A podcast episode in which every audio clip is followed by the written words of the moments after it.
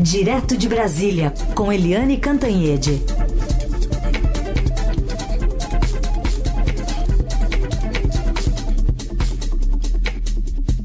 A primeira do ano, então, hoje. Bom dia e feliz ano novo, né, Eliane? Bom dia, Heisen é, e ouvintes, e bom ano novo. Feliz ano novo para todos nós e para o nosso país e o nosso mundo. Bom, o presidente Bolsonaro, nesse comecinho de ano, tá meio caladão, Eliane?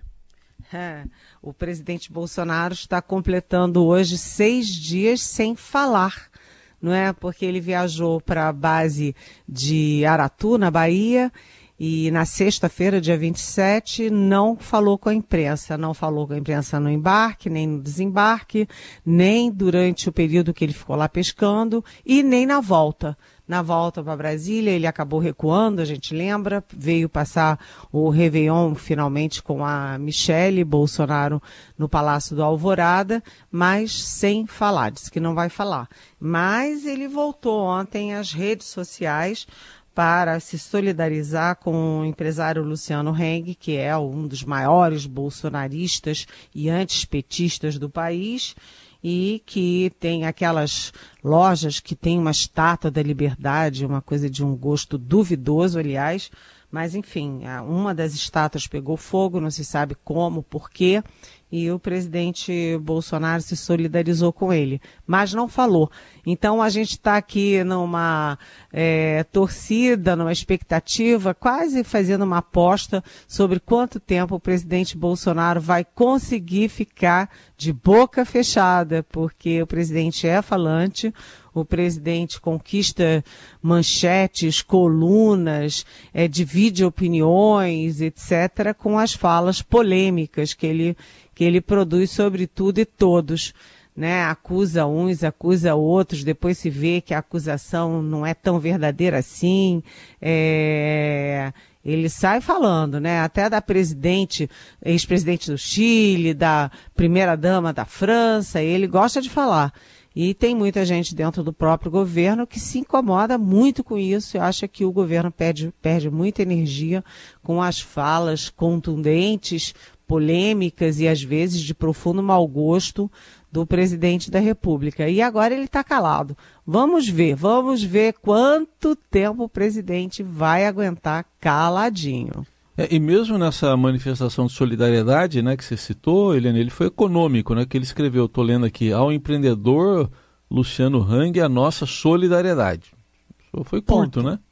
Ponto. Foi, ele tem sido bem, bem, é, assim, é, não fala e quando falou via Twitter, quando se manifestou via Twitter, foi bem sucinto e a gente não sabe exatamente por quê. Se ele está incomodado com alguma coisa, tem, se tem alguma resposta que ele não sabe, que ele sabe que vem a pergunta e ele não tem resposta para dar, uh, se ele está irritado, o que que é, ou se ele atendeu finalmente a orientação de uma série de assessores, de amigos que dizem o quanto ele atrapalha o próprio governo com esse falatório que parece uma metralhadora de, é, giratória. O fato, Heisen, é que é, ele está calado e quando se manifestou, como você bem registrou, ele foi bem sucinto para defender o Luciano Heng, que é um bolsonarista aí de quatro costados. É, no caso ali da, do, de outra, do ataque lá à produtora do Porta dos Fundos, não houve manifestação ainda. Aliás, nem do ministro Moro, né? De ninguém. De ninguém. É curioso isso, porque quando tem uma, um ataque a um, a um órgão assim, né, uma instituição assim, um ataque, um atentado, geralmente os governos se manifestam, né, se manifestam duramente contra atentados mas não teve nenhuma manifestação, o que diz muito né, do, do governo.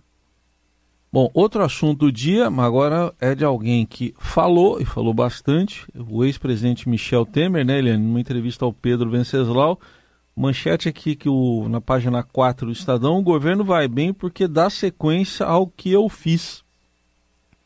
Bem, é, tem uma certa arrogância aí, mas tem também, a gente precisa admitir que tem uma certa realidade.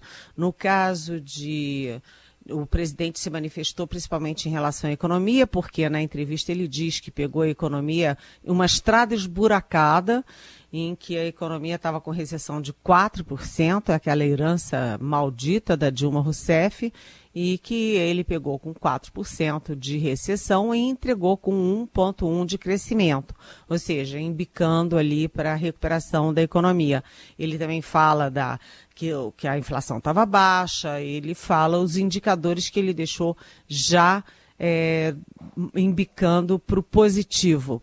Mas, além disso, há uma outra questão importantíssima, porque um dos pontos altos do governo do presidente Jair Bolsonaro é exatamente a parte de concessões, os leilões né, de privatizações, concessões, etc., é, na área de estradas, portos e aeroportos. E isso o próprio ministro Tarcísio Freitas, que é um dos, é, vamos dizer assim, um dos é, brilhos do governo Bolsonaro, ele é o ministro da Infraestrutura e ele mesmo já me disse que teve sorte de pegar já a agenda de privatizações bastante é, consolidada e veio de herança, veio no pacote deixado pelo Temer. Então, Temer tem um pouco de razão nisso, agora é um exagero também ele se colocar tão assim no centro do, do, do que há de positivo. O fato é que ele admite que votou no presidente Jair Bolsonaro nas eleições de 2018, quase que eu falo do ano passado, agora já é ano retrasado, a gente vai ter que se acostumar, mas enfim, ele admite que votou no presidente Jair Bolsonaro, mas que não concorda com muitas das manifestações do presidente e citou uma especificamente, o excludente de ilicitude, que é aquele que foi apelidado no Congresso de carta branca para os policiais matarem, né, pelo, por esse instrumento que o presidente Bolsonaro tanto defende, o policial que acabar matando ou cometendo excessos durante o seu trabalho, é, ele, né, ele poderá ficar livre de investigações, livre de apurações e, portanto, de punições.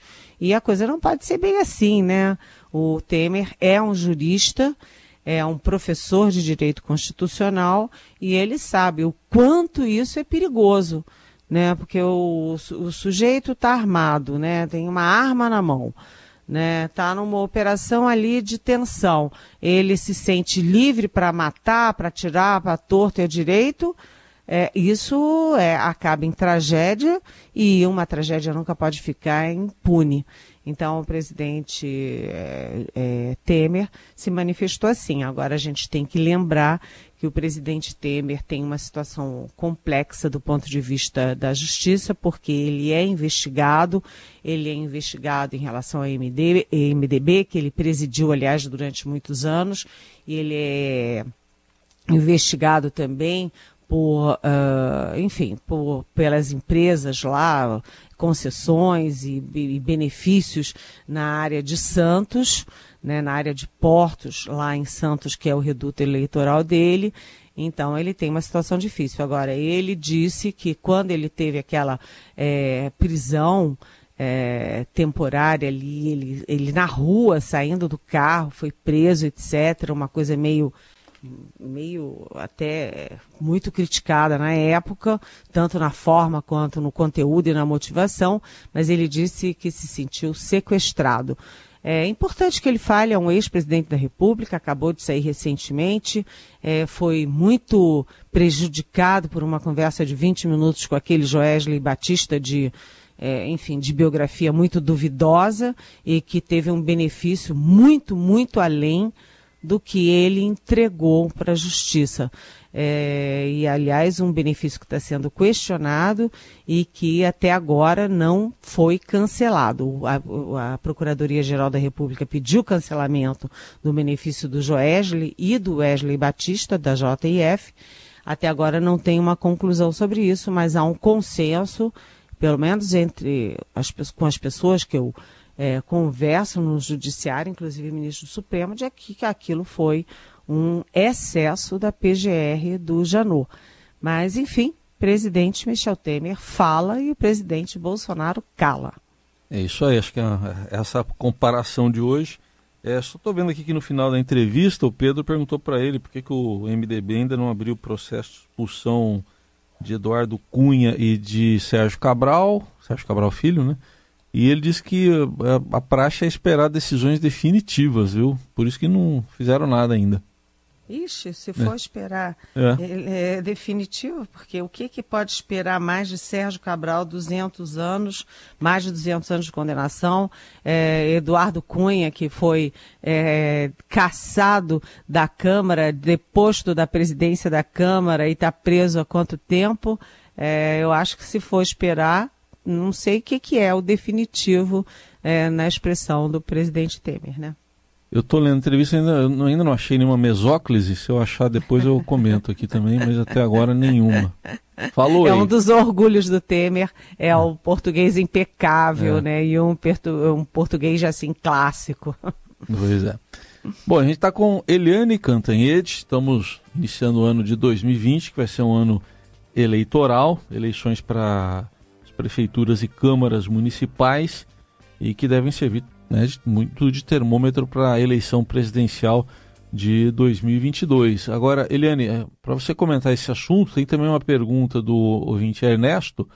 Ele deve ter ouvido mais cedo a gente falar aqui um destaque da coluna do Estadão, que está revelando hoje que aliados do, do governador João Dória estão achando que ele precisa ser um Dória mais povão. Então, aí o, ele pergunta aqui para você qual a sua expectativa para a movimentação de possíveis candidatos para 2022. A coluna do Estadão de hoje fala sobre um Dória mais povão e pergunta, Ernesto, é possível? Oi, Ernesto, bom dia, bem-vindo. Olha, em política tudo é possível, né? É, mas o João Dória sempre ele é muito, muito programado. Quando você vê o João Dória dando uma entrevista, quando ele faz um discurso, quando ele aparece em público, ele é muito programado. Você vê que ele não baixa a guarda um minuto, ele não é assim daquele político que se entrega, que comete um agafe, que dá um abraço, não, ele é muito contido, muito programado. É, mas o fato é que 2020 começa com os pré-candidatos à presidência da República tentando seguir um rastro que o Luciano Huck, que nem é pré-candidato ainda, mas que é citado como pré-candidato, é, abriu. Ele abriu um rastro que é o seguinte: a questão social. Né? O Dória, o Dória é, ele está sempre falando de ajuste, é, falando do, das medidas que ele toma, falando de violência, etc. E agora ele vai precisar ser mais povão, sair ali da elite, parar de falar só com elite e tentar ser mais povão e mais nas periferias, é, pisar um pouquinho na lama, é, gastar sola de sapato, de, cair, descer do pedestal de governador.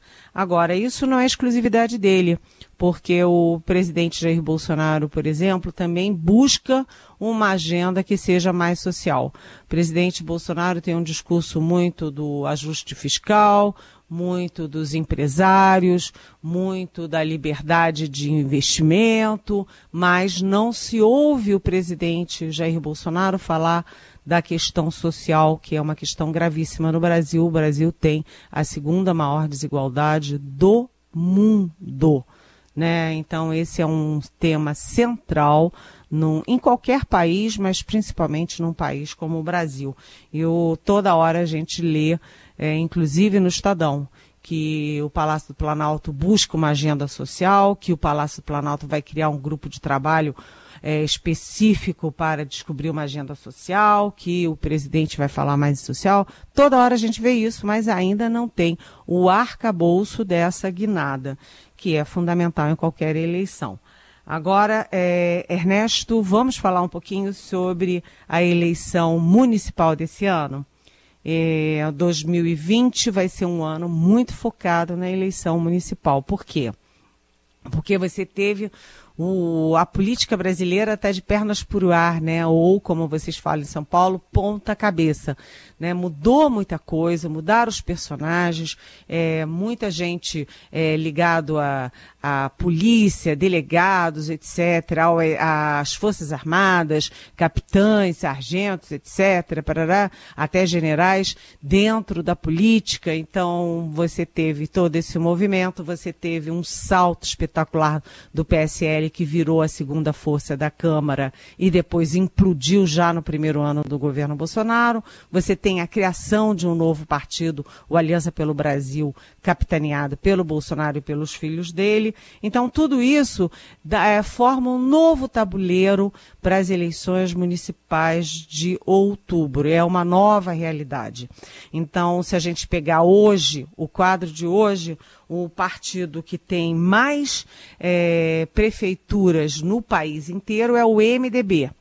O partido que tem mais prefeituras nas maiores cidades, aquelas cidades com dos, mais de 200 mil eleitores, é, e que são 96 cidades, os 26 capitais e mais 70 cidades, é, o PSDB é o campeão, é o número um, governando 30 cidades grandes com um grande número de eleitores.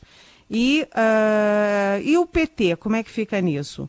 O PT tem zero, porque o PT, em 2016, que foi a última eleição municipal, o PT perdeu em exatamente todas as capitais do país, todas, exceto uma, que foi Rio Branco, no Pequeno Acre.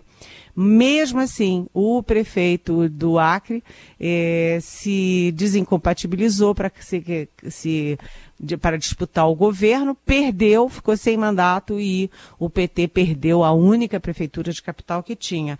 E o que, que isso significou dois anos depois das eleições de 2018?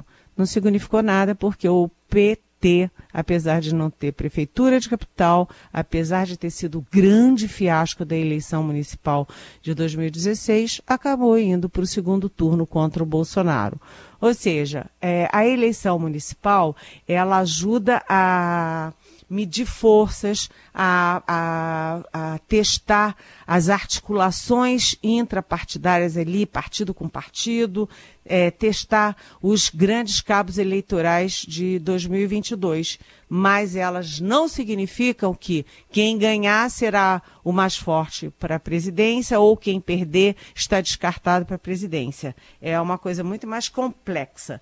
O fato é que o MDB é, é importante para o MDB, porque o MDB, como não tem, nunca vence eleição presidencial, nunca tem sequer candidato para a eleição presidencial, a força do MDB está exatamente em governos municipais e estaduais. Então, é importante para o MDB, para ele continuar sendo o maior partido do país.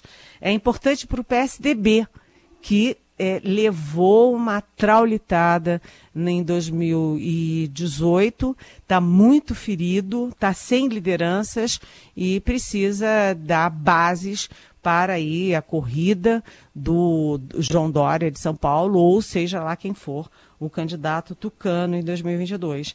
E para o PT, o PT precisa recuperar forças nas bases. E mais do que todos, precisa é, quem precisa dessas eleições é o Aliança do presidente Bolsonaro, porque vai ser o primeiro teste eleitoral do novo partido, que a gente lembra que não conseguiu coletar assinaturas digitalmente, porque o, a justiça não permitiu e é muito mais complicado coletar manualmente a tempo de concorrer em outubro. Enfim, é, a gente vai falar muito de eleição municipal que vai é, esvaziar o Congresso no segundo, no segundo semestre. A expectativa é de que o Congresso fique esvaziado no segundo semestre, porque deputados e senadores, obviamente, têm interesse direto em eleição nos seus municípios, nas suas bases. É isso aí. E tem mais uma pergunta ainda para você, Eliane. É da Bruna Guimarães, lá de Minas Gerais. Ela está projetando algo que, se não me engano, é em novembro só que deve acontecer este ano será de nomeação para uma vaga no STF. Bolsonaro deve indicar mesmo o Moro? Ela pergunta. Oi, Bruna. Essa é uma pergunta de um milhão de dólares, né? Porque É, isso mexe com todo mundo judiciário, com todo mundo empresarial, com todo mundo político. É, são só 11 vagas de ministro do Supremo Tribunal Federal. As grandes questões nacionais passam pelo Supremo. E olha só, vai ter essa vaga. E essa vaga do Celso de Mello, que é o decano, ele sai esse ano. Aliás, no ano que vem também tem outra vaga do Marco Aurélio de Mello, que completam a idade limite de permanência no tribunal. E aí, é, a grande pergunta é quem o Bolsonaro vai botar lá. Havia toda essa expectativa quando o Moro deixou de ser juiz, abdicou da magistratura para virar ministro da Justiça, mas depois disso o presidente já falou umas duas, três vezes que quer alguém. Como é que é mesmo, hein, Raíssa? Terrivelmente evangélico, né?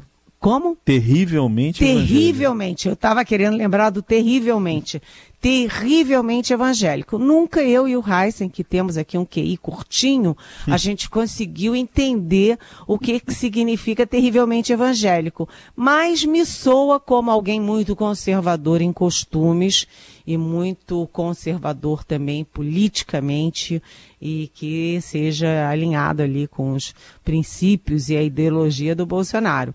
E aí o Moro não é tanto, né? Vamos combinar que o Moro, que é uma figura ainda muito, vamos dizer assim, tem muitas dúvidas sobre o Moro, mas ele não parece ser tão reacionário assim. Vamos ver. De qualquer jeito, o mundo o mundo brasiliense sempre fica procurando os perfis terrivelmente evangélicos. Usar Lá dentro do Palácio do Planalto tem, tem alguém, dentro de é, tribunais superiores, como o STJ, também tem esse tipo de perfil, mas eu acho cedo para a gente apostar. É uma aposta ainda muito arriscada, Bruna. Então tá aí. A Bruna já na expectativa. É, é, novembro, né, que você falou, né? Aniversário do ministro. Então aí ele completa 75 e tem que se aposentar, né? É, ele esse ano e o Marco Aurélio de Mello no ano que vem, porque aquela a lei da Bengala aumentou em cinco anos. Isso, então, foi. passou de 70 a 75 anos, que é a uhum. idade limite para permanência no cargo de ministro do Supremo e de ministro de qualquer tribunal, né? Muito bem. Tá aí, Helene Cantanheiro hoje respondendo duas perguntas de ouvintes. Lembrando que você pode mandar sempre para a gente, WhatsApp 994811777, inclusive de áudio e também pelas nossas redes sociais. Terminamos aí o primeiro comentário do ano, hein, Eliane? Até amanhã. Ah, terminamos. E eu volto a dizer, feliz ano novo, beijão. Beijo, tchau.